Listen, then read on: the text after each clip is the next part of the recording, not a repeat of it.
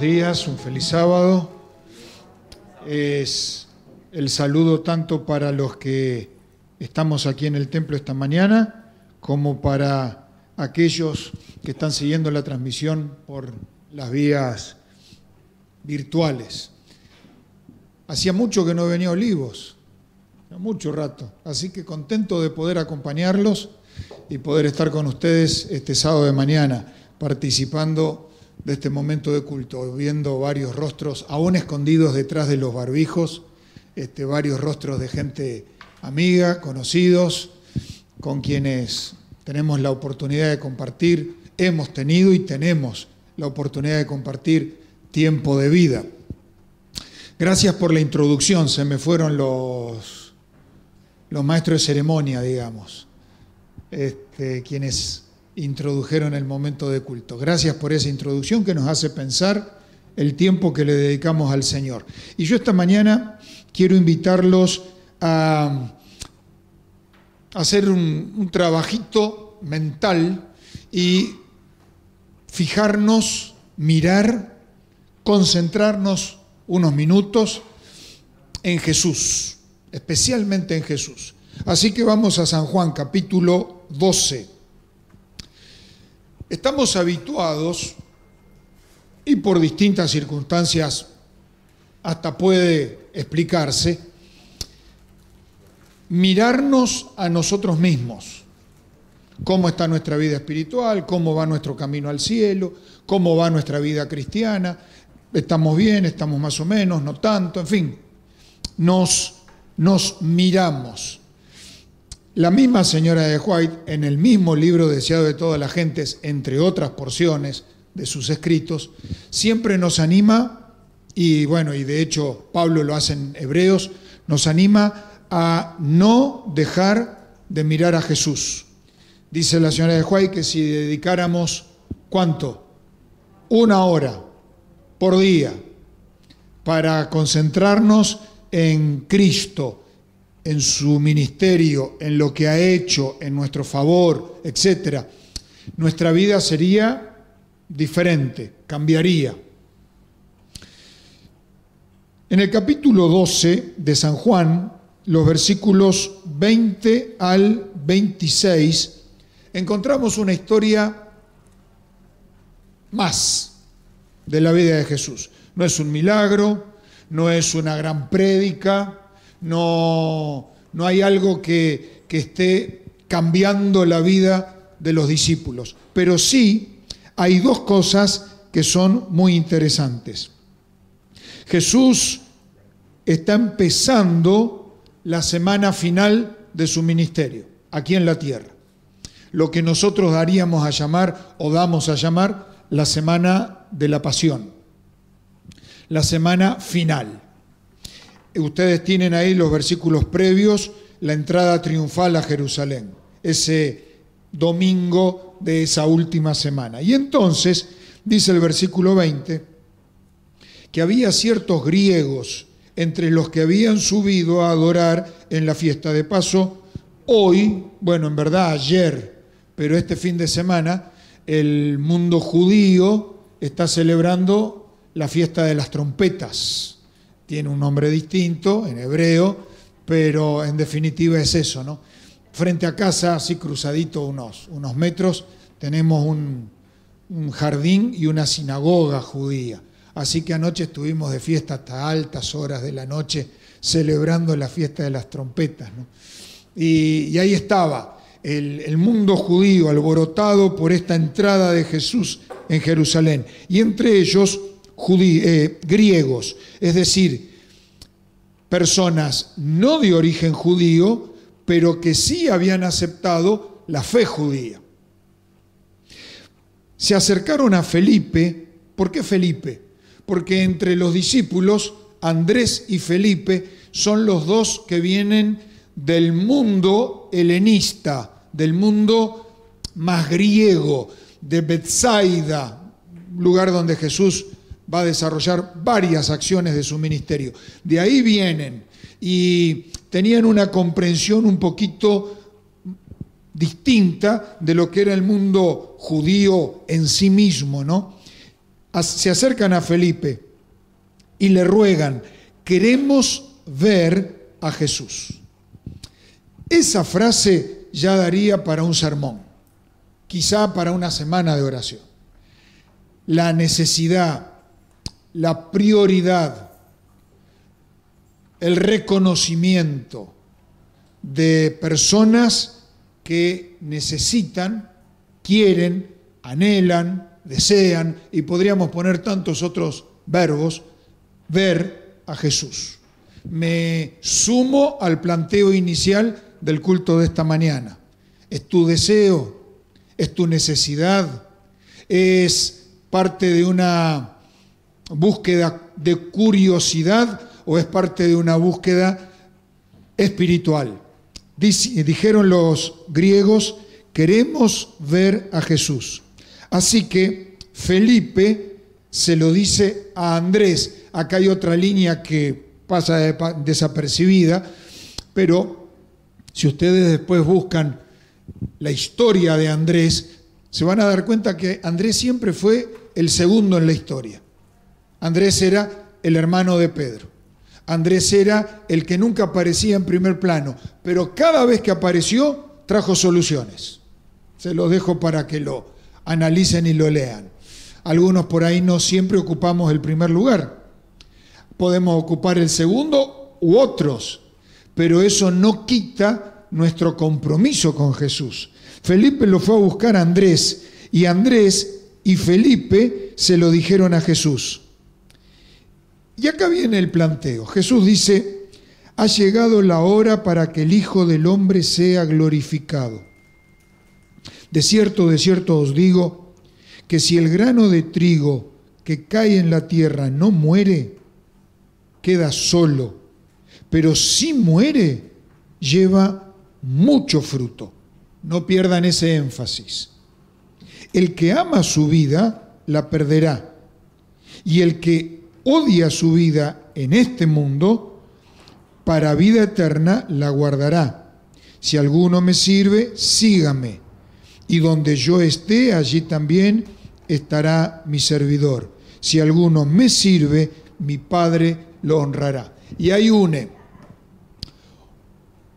un enfoque que Jesús ya claramente está dando desde hace varios días atrás, pero que los discípulos no terminan de entender y que la gente mucho menos eh, comprende, con el servicio.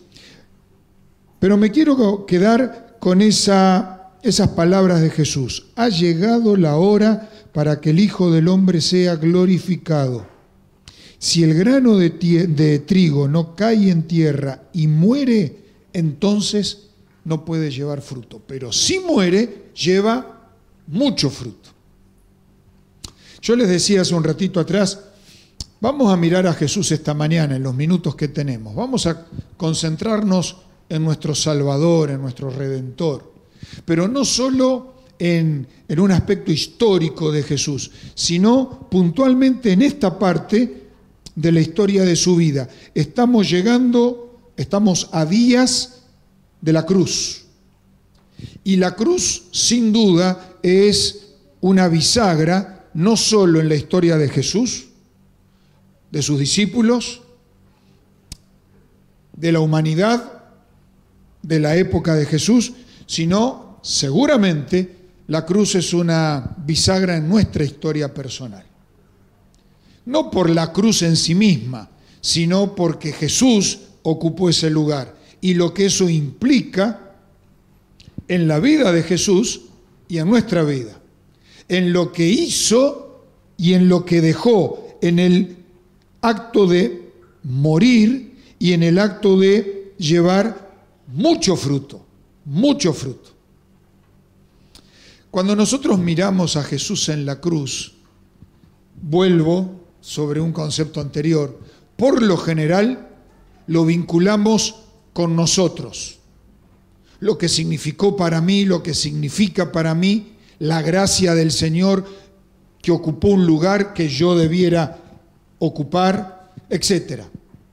Pero no siempre alcanzamos a recordar, porque generalmente lo sabemos, que ese acto de Jesús, descrito acá en San Juan 24, morir para llevar mucho fruto, involucra mucho más, mucho más que nuestra salvación. La incluye, pero abarca mucho más. Cuatro cosas quiero compartir con ustedes y vamos a mirar versículos de la Biblia. Cuatro cosas. No pregunté hasta qué hora tenemos, perdón. Este, no me puedo entusiasmar. A ver, alguno. Las once. Listo, gracias.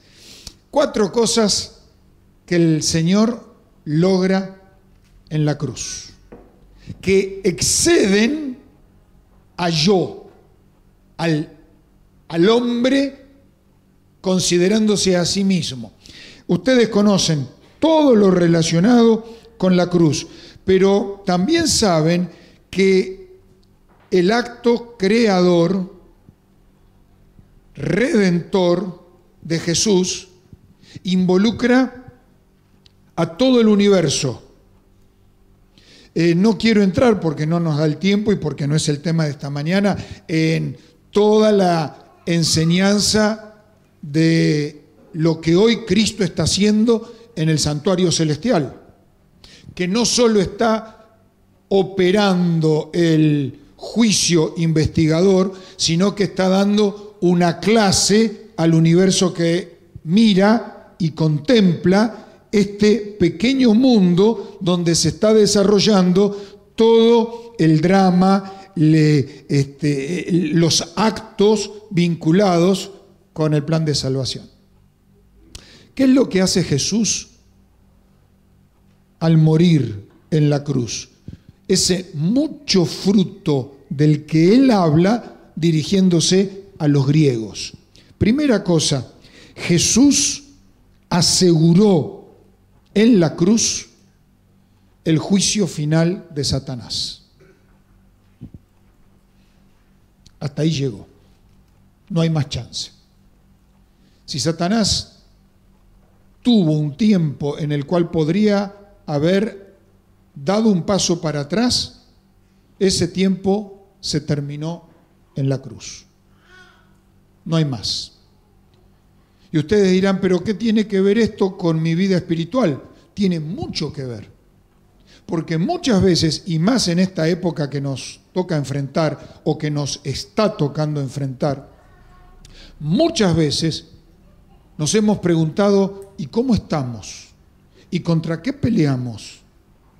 Es la problemática de una pandemia que de a poquito nos está permitiendo volver a los templos, pero todavía todos trabajando con el barbijo. Es lo que se está terminando en cuanto a tiempo. Es todo lo que eh, el mundo me muestra. Sí, por cierto que sí. Pero a veces perdemos de vista que luchamos no contra sangre y carne, como dice el apóstol Pablo, sino contra potestades, pero que ya están vencidas. Y a veces en nuestra lucha diaria, en nuestro caminar, lo digo así, solos, aunque nunca estamos solos, pero en nuestro caminar solitario del día a día, por ahí se nos doblan las rodillas, no para orar, sino por el peso que hay en nuestros hombros y pensamos que luchamos con alguien más poderoso que nosotros, y es verdad, pero no más poderoso que Jesús. El Señor en la cruz venció a Satanás. Sí, nos puede arruinar un par de días, capaz un par de años. Sí, nos puede echar eh, bastante tierra encima, y complicarnos las cosas. Claro que sí. Pero así todo ya fue vencido. Y no importa cuánto intente hacer. Y no importa cuánto logre hacer. El Señor ya lo venció. Y si simplemente no soltás la mano del Señor, serás vencedor con Él. Por eso Pablo escribiéndole a los romanos dice, más que vencedores en Cristo Jesús. más que vencedores. Queridos hermanos, yo no conozco las luchas de cada uno de ustedes, pero todos las tenemos. Los temores de cada uno de nosotros. Ahora con esta circunstancia que nos rodea, mucho más. Algunos están siguiendo la transmisión desde la casa justamente por un poco de temor o de limitaciones que se producen a partir de todo este cuadro que hace prácticamente dos años que estamos viviendo. Las luchas, los temores, las dudas.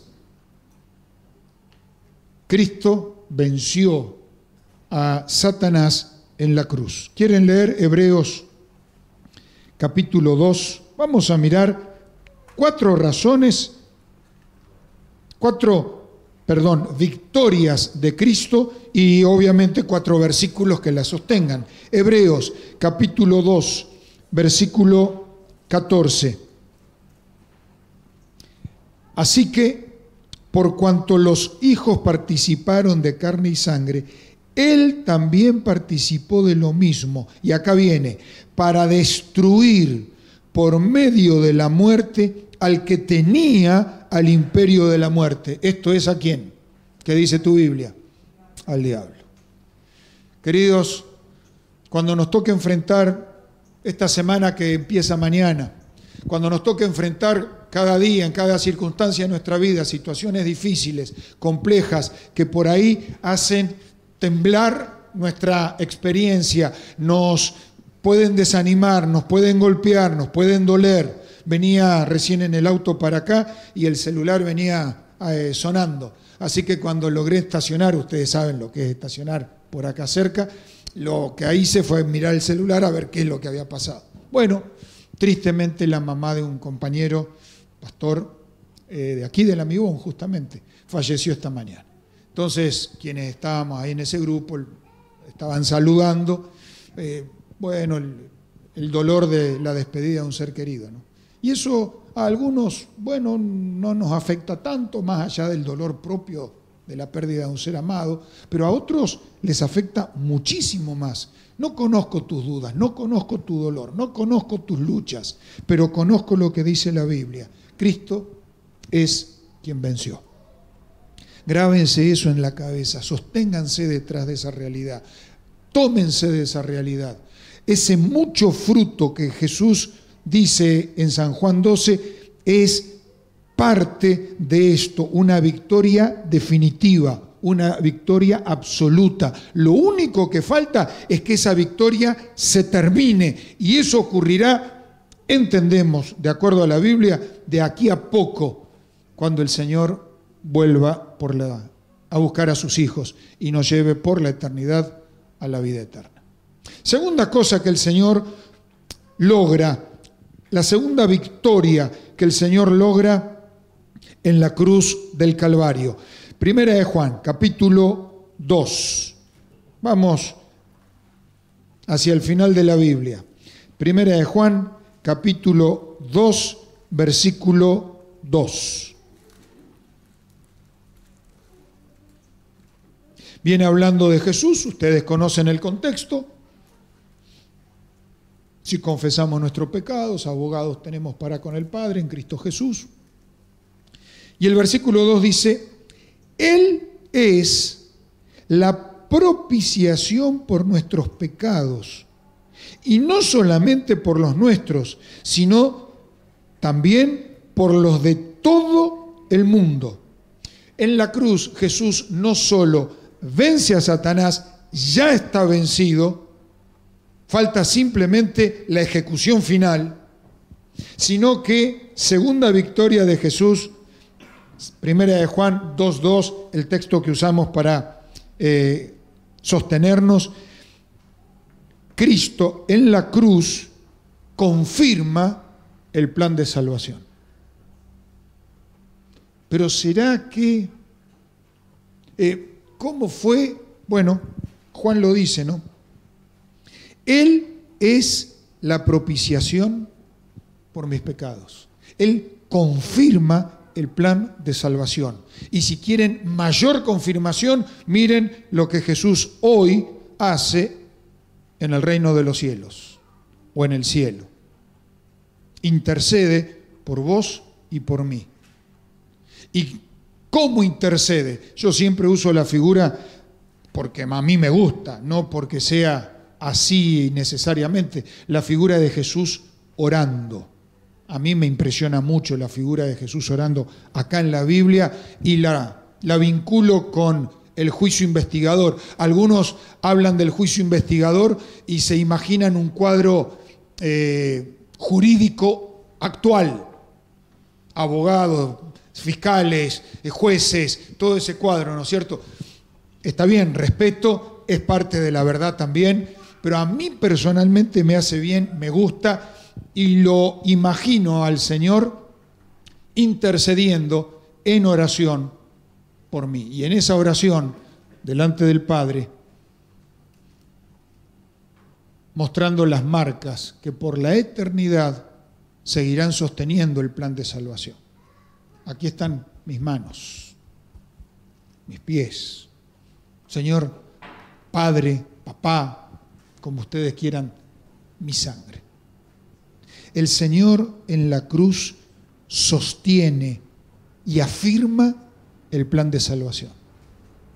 Lean después, para que no se nos escape el tiempo, Apocalipsis 12. Ahí está claramente establecido. Claramente establecido. Esa pregunta que siempre nos deja a quienes somos adventistas de hace algún tiempo, ¿no? ¿Somos o no somos salvos? Ahí en la casa, seguro están conversando entre ustedes acá en el templo. ¿Somos o no somos salvos? Y algunos dicen, si digo que soy salvo, es como orgulloso, sí, sí, yo ya soy salvo, como que soy perfecto. Y volvemos con otro tema, o caemos en otro tema, que es tan complicado como este de si soy o no salvo. Eh, ¿Soy o no perfecto? Bueno, tema para otro día, tema para otro momento. Pero esa preguntita que no, pero ¿soy salvo o no soy salvo? Eh, ¿O estoy en un proceso de salvación? ¿Lo miro desde mi óptica o lo miro desde la óptica de Jesús? Queridos hermanos, ahí en casa, acá en el templo, en la cruz, Cristo fue propiciación por nosotros. Y no solo por nosotros, por nuestros pecados, dice Juan, haciendo referencia a ese grupo más cercano a Cristo, sino que por los pecados de todo el mundo. Nada más, nada más se puede o se podrá hacer para beneficiarnos con la muerte de Jesús. El plan de salvación fue confirmado. Todo lo que había para hacer se hizo. Y a veces nosotros pensamos que no estamos siendo salvos y muchas más veces vivimos como si no fuéramos salvos. Pensamos, actuamos, decimos, hablamos, priorizamos nuestro tiempo, manejamos nuestra vida, nuestros recursos naturales o financieros, como que no fuéramos salvos ya. Y la Biblia siempre marca una tensión entre el ya y el no todavía pero la Biblia claramente establece que nada más se puede hacer para que el Señor agregue algo a lo ya hecho en el plan de salvación. Lo único que falta, lo único que debemos atender es mi deseo y mi decisión de vivir la salvación. Eso es nuestro libre albedrío. Tercer concepto que yo quiero dejar con ustedes. Y vamos a Segunda de Corintios, la segunda carta de Pablo a los Corintios. Ya queda solamente uno más. Segunda carta de Pablo a los Corintios, capítulo 5, versículo 21, texto muy conocido también por todos nosotros. Cuatro cosas logra el Señor en la cruz. La primera que dijimos, aseguró ciento por ciento la derrota de Satanás. Segunda cosa que recién dijimos, confirma plenamente Apocalipsis 12, Primera de Juan 2.2 confirma plenamente el plan de salvación para nosotros. Tercer cosa, segunda carta a los Corintios capítulo 5, versículo 21. Al que no conoció pecado, viene hablando, quizá para poner en contexto, viene hablando de la reconciliación nuestra con Dios o de Dios con nosotros, según como pongamos, nuestra con Dios. Y entonces dice, al que no conoció pecado, por nosotros lo hizo pecado, para que nosotros seamos justicia de Dios en él. Claramente Pablo establece en este texto y en otros de sus escritos, pero está muy claro que el Señor ocupa el lugar que a mí me correspondería ocupar, de modo tal que yo pueda ocupar el lugar que el Señor ocupó, ocupa y ocupará. Y ustedes conocen en el mundo físico en el que nosotros nos manejamos, la ley física dice que un mismo espacio puede ser ocupado por cuántos cuerpos? Por uno solo. No hay chance ni física ni espiritual para que el mismo espacio sea ocupado por dos cuerpos. Así que para que en mi vida espiritual mi espacio sea ocupado por el que fue provisto, por el que no conoció pecado, por el que se hizo pecado para nosotros, para que nosotros pudiéramos ser justicia, porque no somos justos en forma natural. La única posibilidad que tenemos para que el Señor ocupe mi lugar mi espacio en la vida cristiana, en la caminata al cielo, queridos hermanos, ¿cuál es? Sencillamente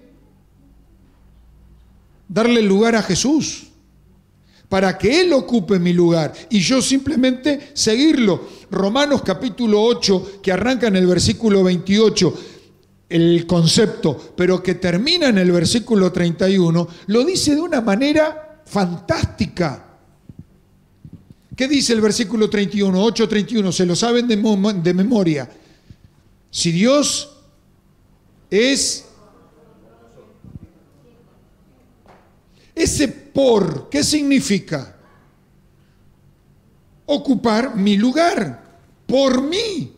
Si Dios por mí, yo me escondo detrás de Jesús.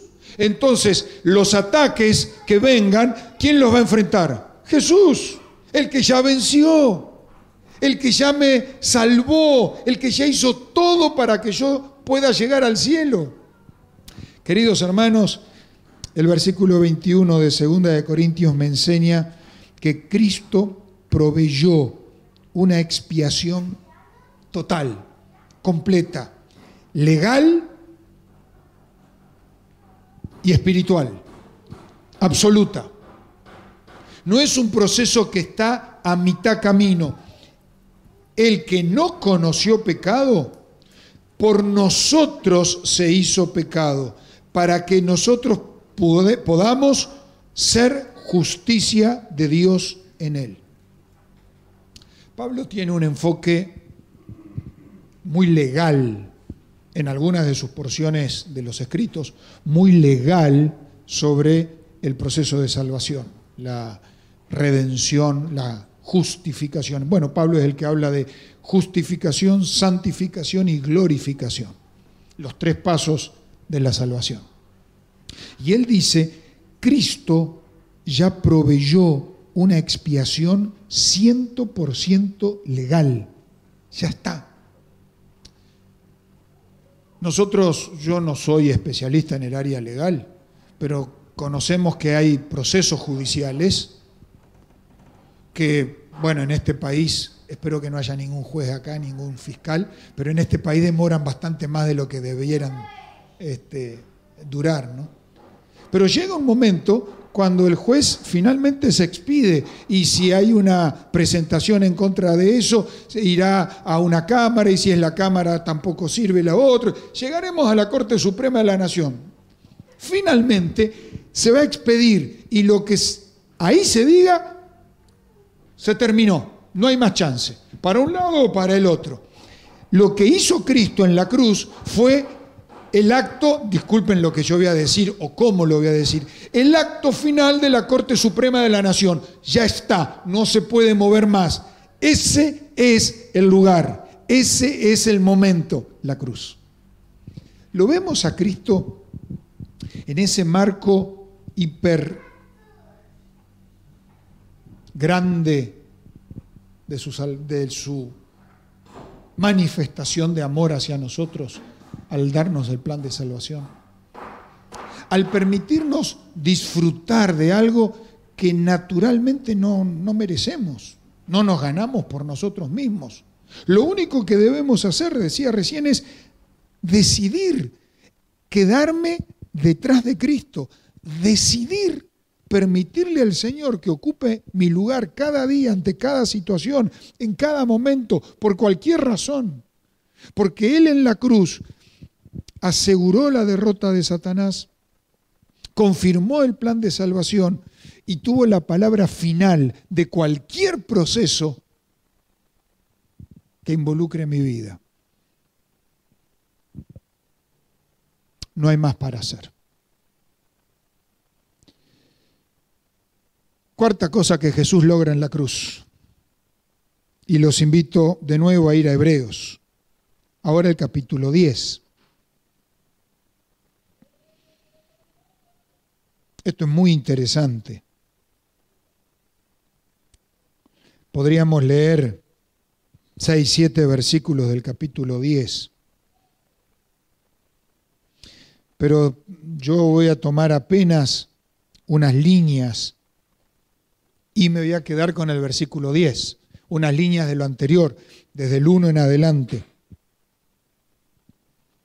Fíjense eh, más allá de las versiones que podamos estar leyendo, 10.1, la ley teniendo la sombra de los bienes venideros, concepto para no perder. Un poquito más abajo, nunca puede, justamente por ser sombra, nunca puede, por los mismos sacrificios que se ofrecen cada año, hacernos perfectos. No es la función de la ley. Versículo 2.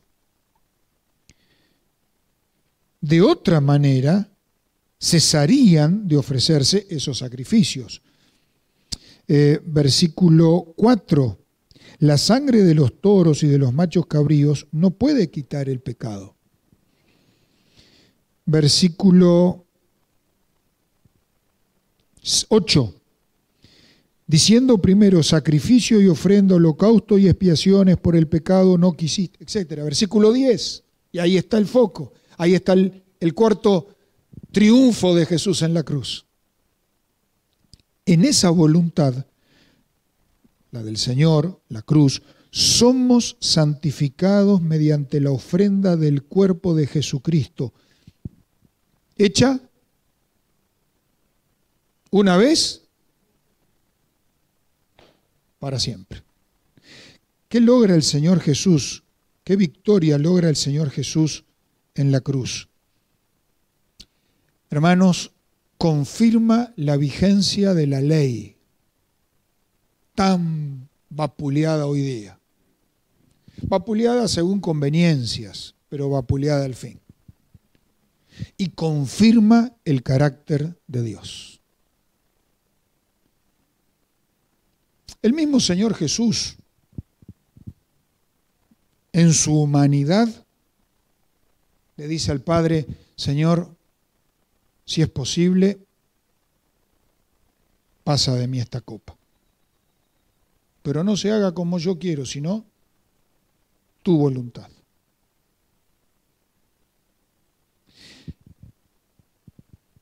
¿Podría Dios, Padre, haber cambiado el rumbo de la historia de, las, de los eventos?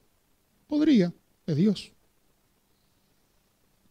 ¿Podría el Señor Jesús haber dicho, no, de esta forma no, de esta manera no, vamos a buscar otra alternativa? De hecho, Satanás se le ofreció allá cuando empezó el ministerio en el desierto. Simplemente arrodillate, adorame y acá solucionamos todo entre nosotros dos.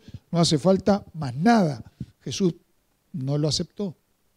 Jesús sabía que era necesaria la cruz, porque la ley necesitaba la cruz y porque el carácter de Dios involucraba la cruz.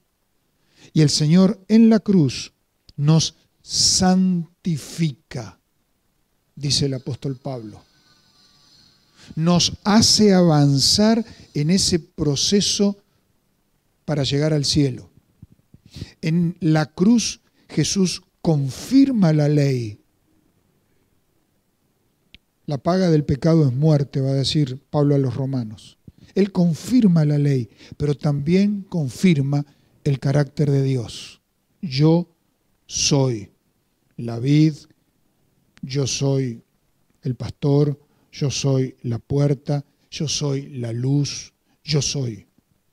El del Antiguo Testamento y Jesús utilizando esa figura en el Nuevo. Queridos hermanos, cuatro victorias de Jesús en la cruz. Pero cuatro victorias que impactan no solo mi vida, que ojalá impacten no solo mi vida, sino que no perdamos de vista, y ya lo hemos leído, no solo nuestros pecados, sino los de todo el mundo, impactan todo el universo. Los seres creados caídos, Satanás, todos sus ángeles y todos aquellos que eligen vivir separados del Señor. Impacta la vida de todo ser creado, no caído. Esos otros seres que conoceremos en algún momento del tiempo futuro esos otros seres que están mirando a ver qué pasa con la historia de este mundo, cómo se desarrolla y que según la señora de Huay hay cosas que no pueden entender que nosotros estemos viviendo, porque ven la historia desde la óptica de la cruz y no lo pueden entender. Y nosotros a veces dudamos y trastabillamos por nuestras propias inclinaciones. Queridos hermanos, el Señor Jesús más no puede hacer. En la cruz definió la suerte de Satanás, en la cruz confirmó el plan de salvación. El Señor en la cruz, en la cruz provee una definitoria victoria absoluta, total, que no puede tener otra alternativa. Y el Señor en la cruz confirma la ley moral y el carácter de Dios. ¿Qué queda? Que mires la cruz cada día y que aprendamos a ser agradecidos y vivamos en consecuencia con esta verdad de la Biblia. Señor nos bendiga.